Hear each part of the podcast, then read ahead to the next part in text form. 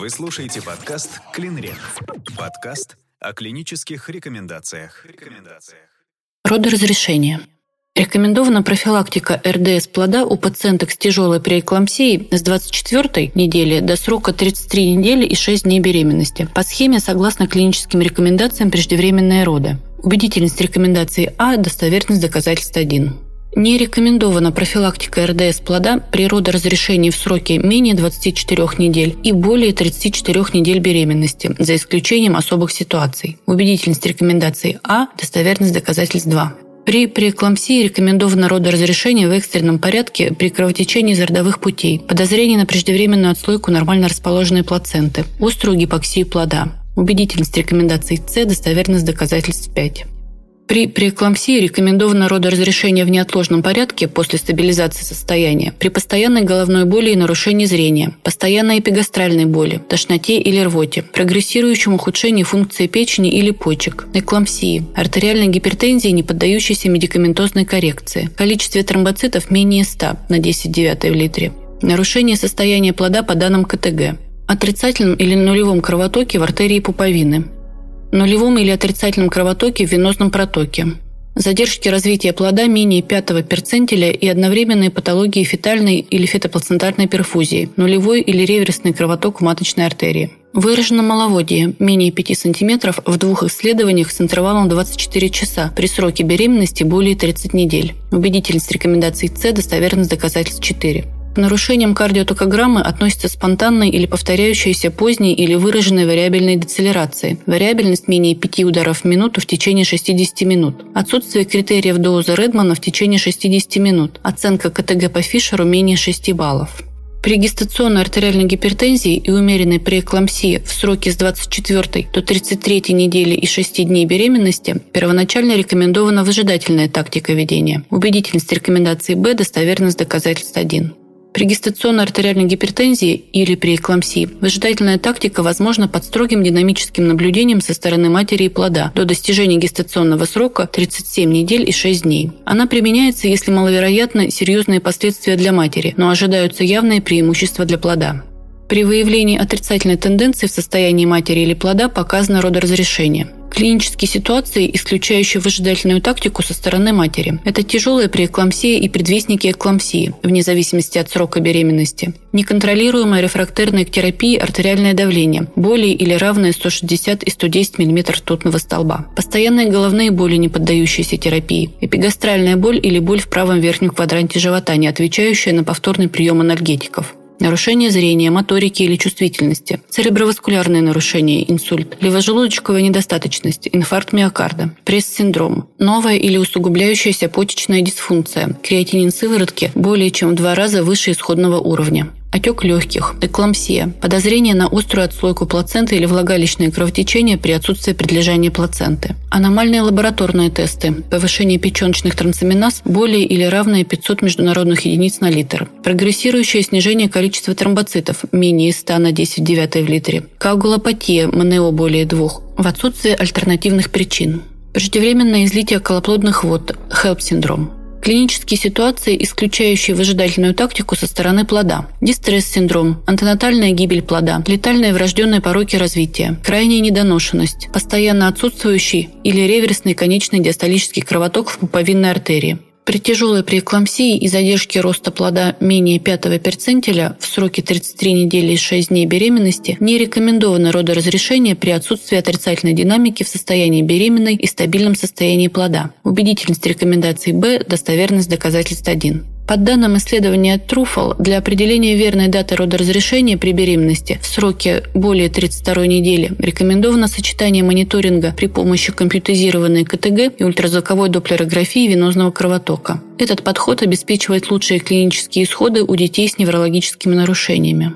При гестационной артериальной гипертензии или умеренной преэклампсии рекомендовано родоразрешение в 37 недель и 6 дней беременности в качестве предпочтительной лечебной тактики. Убедительность рекомендаций С, достоверность доказательств 5.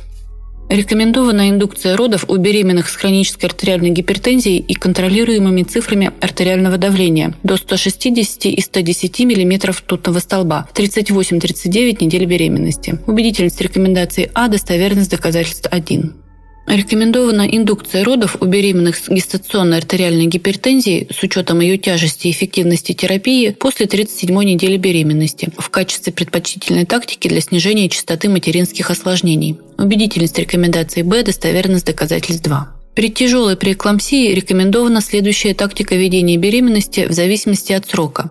22-24 недели. Прекращение жизнеугрожающей беременности или при отсутствии жизнеугрожающей ситуации родоразрешение через естественные родовые пути. С 25 по 33 неделю пролонгирование беременности при отсутствии неконтролируемой артериальной гипертензии, прогрессирование органной дисфункции у матери, дистресса плода, профилактика РДС плода, кесарево сечение по акушерским показаниям, при сроке беременности равном или более 34 недели беременности лечение, подготовка, родоразрешение, кесарево сечение по акушерским показаниям. Убедительность рекомендаций С, достоверность доказательств 5. Во всех клинических ситуациях, связанных с досрочным родоразрешением, необходимо заключение междисциплинарного консилиума. Пролонгирование беременности при тяжелой преэклампсии возможно в медицинских организациях третьей группы после заключения междисциплинарного консилиума.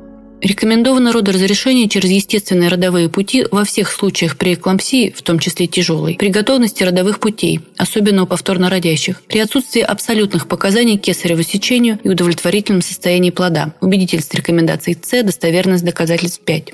При тяжелой преэклампсии и сроке беременности менее 32 недели беременности предпочтительно кесарево сечение. После 32 недели родоразрешение через естественные родовые пути при головном предлежании плода.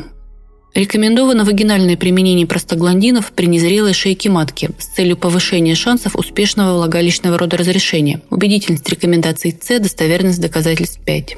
Рекомендовано кесарево сечение при повышенной резистентности в сосудах пуповины, что почти вдвое снижает процент успешных вагинальных родов, а также при нулевом или реверсном кровотоке. Убедительность рекомендаций С, достоверность доказательств 5. Окончательный выбор метода родоразрешения должен основываться на анализе клинической ситуации, состояния матери и плода, возможности учреждения, опыта врачебной бригады, информированного согласия пациентки.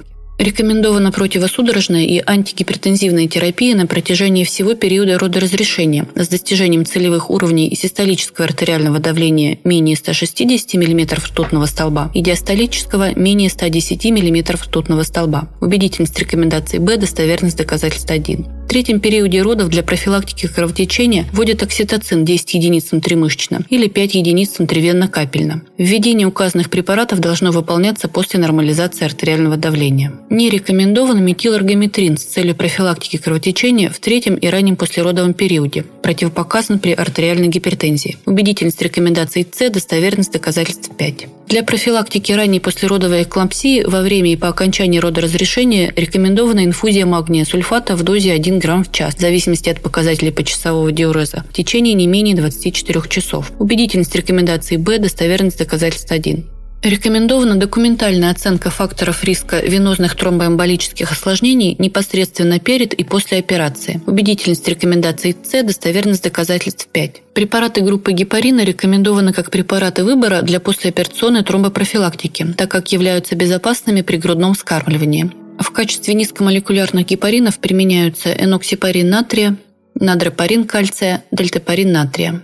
В переоперационном периоде при отсутствии противопоказаний рекомендована эластическая компрессия нижних конечностей для снижения риска венозных тромбоэмболических осложнений. Убедительность рекомендаций С, достоверность доказательств 5. Обезболивание родов.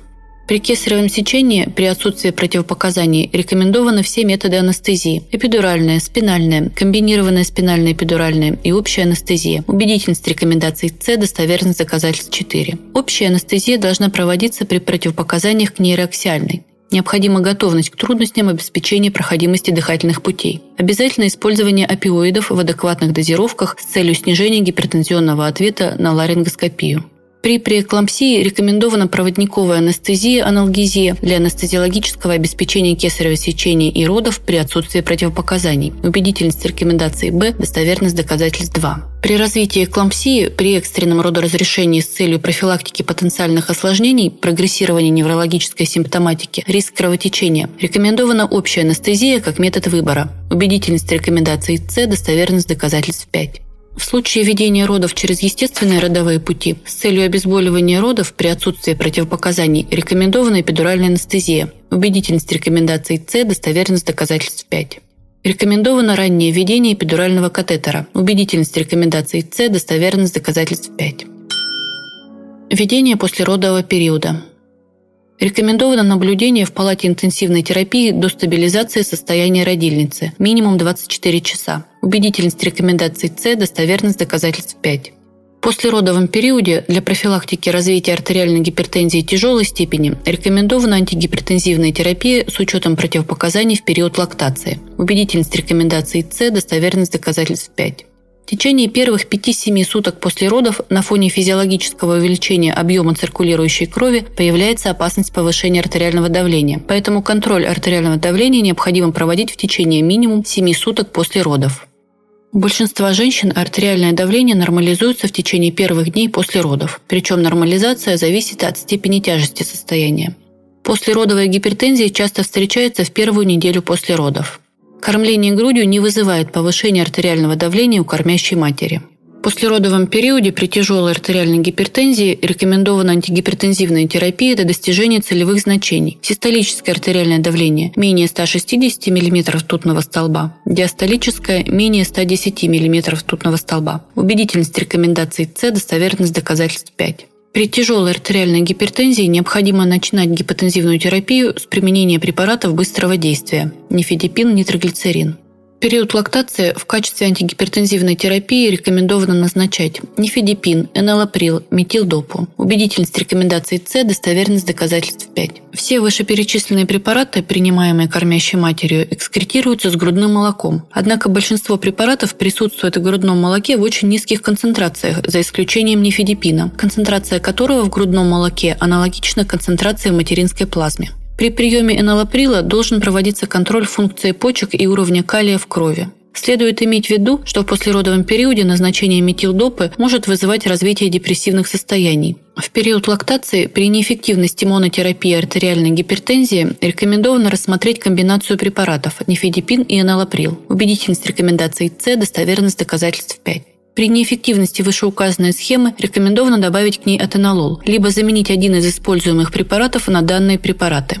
При лактации не рекомендовано назначение диуретиков, так как они могут снижать выработку молока. Убедительность рекомендаций Б, достоверность доказательств 3 пациенток с тяжелой артериальной гипертензией и тяжелой преэклампсией во время беременности рекомендовано выписывать не ранее 7 суток после родов. Убедительность рекомендаций С, достоверность доказательств 5. Как правило, риск обострения заболевания сохраняется на протяжении 7 суток после родов касается всех женщин с гипертензивными расстройствами во время беременности. Частота послеродового хелп-синдрома составляет от 7 до 30%, а послеродовой эклампсии достигает 28%. Профилактика и диспансерное наблюдение. На этапе прегравидарной подготовки или при первом визите беременной пациентки рекомендовано выделять группу риска при эклампсии. Убедительность рекомендаций С, достоверность доказательств 4. К группе высокого риска при эклампсии относятся пациентки с указанием на раннюю и или тяжелую преэклампсию в анамнезе. Другими факторами риска развития преэклампсии являются хроническая артериальная гипертензия, многоплодие, сахарный диабет, ожирение, антифосфолипидный синдром, беременность после вспомогательных репродуктивных технологий, поздний репродуктивный возраст, семейный анамнез при эклампсии, продолжительность половой жизни до беременности менее 6 месяцев, первая беременность, хронические заболевания почек, заболевания соединительной ткани, мутация фактора Лейдена. Беременной пациентке группы высокого риска при эклампсии рекомендовано назначить ежедневный самостоятельный мониторинг артериального давления на протяжении всей беременности. Убедительность рекомендаций С, достоверность доказательств 4. Рекомендовано направлять беременную пациентку на проведение УЗИ плода при сроке беременности с 11 до 13 недели из 6 дней в медицинскую организацию, осуществляющую экспертный уровень пренатальной диагностики для определения срока беременности, проведения скрининга первого триместра, диагностики многоплодной беременности. Убедительность рекомендаций А, достоверность доказательств 2. Во время проведения УЗИ первого триместра рекомендовано измерить пульсационный индекс в маточных артериях для предикции ранней преэклампсии. Оптимальный скрининг на преэклампсию включает калькуляцию риска на основании оценки факторов риска, измерение среднего артериального давления, пульсационного индекса в маточных артериях, определение плацентарного фактора роста. При отсутствии возможности определения плацентарного фактора роста, скрининг на преэклампсию включает калькуляцию риска на основании оценки факторов риска, измерение среднего артериального давления и пульсационного индекса в маточных артериях. Плацентарный фактор роста является лучшим, но пока еще малодоступным биохимическим маркером. При высоком риске преэклампсии низкие значения этого маркера свидетельствуют о высоком риске ранней преэклампсии, часто в сочетании с задержкой роста плода. Частота ложноположительных результатов составляет 9%.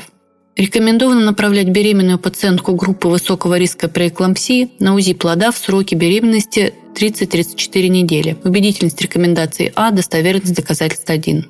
Рекомендовано направлять беременную пациентку группы высокого риска преэклампсии на ультразвуковую доплерографию маточно-плацентарного кровотока во время второго УЗИ при сроке беременности 18-20 недель и 6 дней беременности и в третьем триместре при сроке беременности 30-34 недели. Убедительность рекомендации А, достоверность доказательств 1. Для подтверждения диагноза преэклампсии также возможно определять соотношение ангиогенных факторов, растворимой ФМС подобной тирозинкиназы 1 и плацентарного фактора роста, что является надежным, но пока еще малодоступным методом исследования. Соотношение растворимой ФМС подобной тирозинкиназы 1 к плацентарному фактору роста менее 38 исключает развитие преэклампсии в течение 7 дней. При сроке беременности менее 34 недель соотношение больше 85, а в сроке беременности более 34 недель соотношение более 110 указывает на высокую вероятность развития преэклампсии. Однако эти показатели не являются универсальными, возможны и другие пороговые значения соотношения.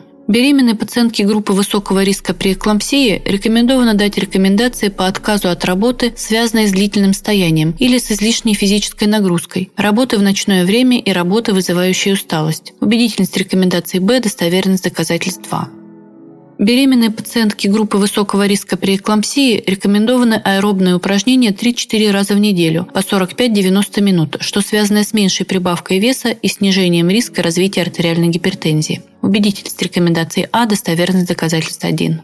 Беременной пациентке группы высокого риска при эклампсии при низком потреблении кальция менее 600 мг в день рекомендовано назначить пероральный прием препаратов кальция на протяжении всей беременности в дозе 1 грамм в день. Убедительность рекомендации А, достоверность доказательств 1. Назначение препаратов кальция на протяжении всей беременности у пациентки группы высокого риска при эклампсии снижает риск развития данного заболевания. Беременной пациентке группы высокого риска при эклампсии рекомендовано назначить пероральный прием ацетилсалициловой кислоты с 12 до 36 недели беременности по 150 мг в день. Убедительность рекомендаций Б, достоверность доказательств 1. Имеются надежные доказательства эффективности приема ацетилсалициловой кислоты у женщин высокого риска развития преэклампсии и ассоциированных плацентарных расстройств, в основе которых лежит патологическая плацентация. Анализ приоритетных публикаций убедительно продемонстрировал преимущество вечернего приема перед сном низких доз ацетилсалициловой кислоты 150 мг, начатого до 16 недели и продолженного до 36 недели беременности с целью снижения риска тяжелой и ранней преэклампсии, выявленной на основании результатов расширенного комбинированного скрининга первого триместра беременности. Беременной пациентке группы высокого риска преэклампсии не рекомендованы производные пригнина для профилактики преэклампсии. Убедительность рекомендаций рекомендаций Б, достоверность доказательств 5. Беременной пациентке группы высокого риска при эклампсии не рекомендована фолиевая кислота для профилактики при эклампсии. Убедительность рекомендаций С, достоверность доказательств 5. Беременной пациентке группы высокого риска при эклампсии не рекомендован магния сульфат для профилактики при эклампсии. Убедительность рекомендаций С, достоверность доказательств 5.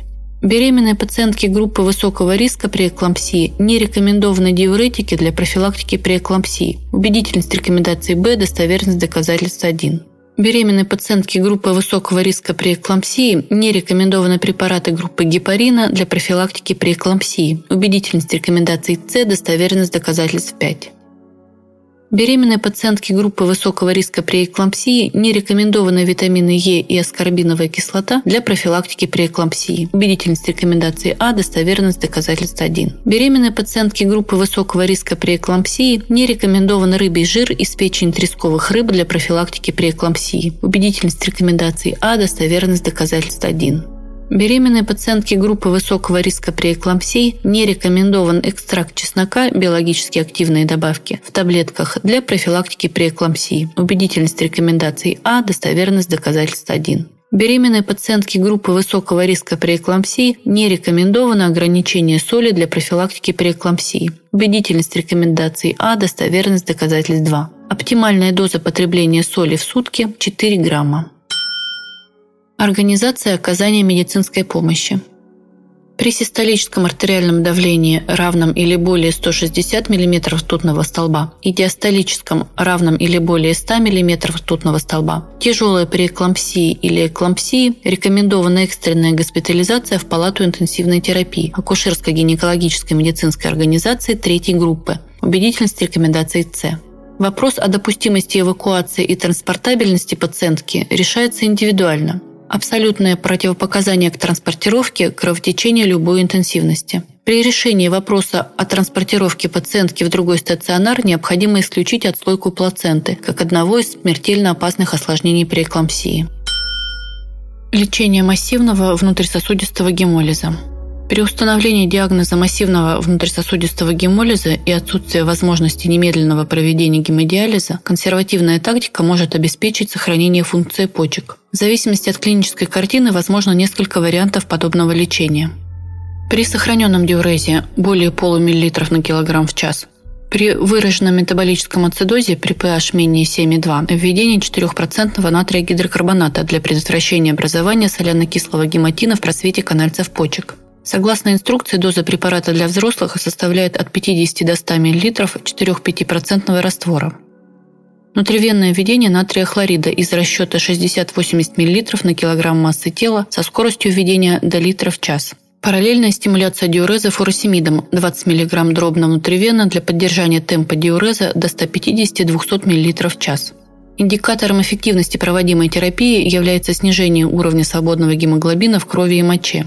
На фоне объемной инфузионной терапии может ухудшаться течение преэклампсии, но эта тактика позволит избежать формирования острого канальцевого некроза и острой почечной недостаточности. При олиго- или анурии необходимо отменить магния сульфата и ограничить объем вводимой жидкости вплоть до полной отмены и начинать проведение почечной заместительной терапии – гемодиализ, гемофильтрация при подтверждении почечной недостаточности. Темп диуреза менее полумиллилитра на килограмм в час в течение 6 часов после начала инфузионной терапии, стабилизации давления и стимуляции диуреза 100 мг фуросемида. Нарастание уровня креатинина сыворотки в полтора раза, либо снижение клубочковой фильтрации более 25%, либо развитие почечной дисфункции и недостаточности.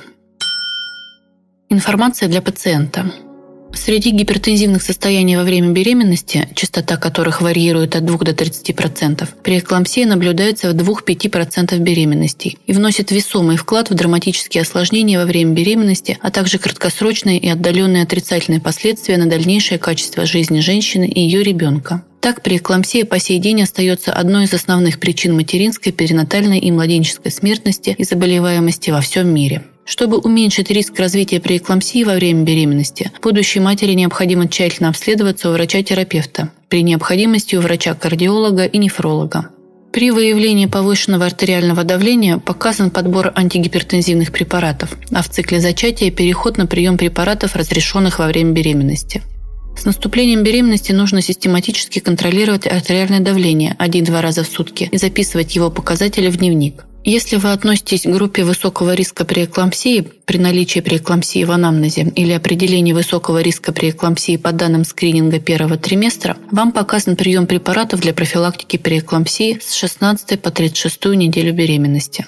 Тщательное наблюдение у специалистов, внимательное отношение к своему состоянию и состоянию плода позволит избежать многих проблем и успешно доносить беременность до доношенного срока. Если все же имело место какое-либо осложнение беременности, связанное с повышением артериального давления, особенно если пришлось досрочно завершить беременность, то после родов необходимо обратиться к врачу-терапевту для обследования и реабилитации, направленной на улучшение качества жизни. Вы слушаете подкаст «Клинрек». Подкаст о клинических рекомендациях.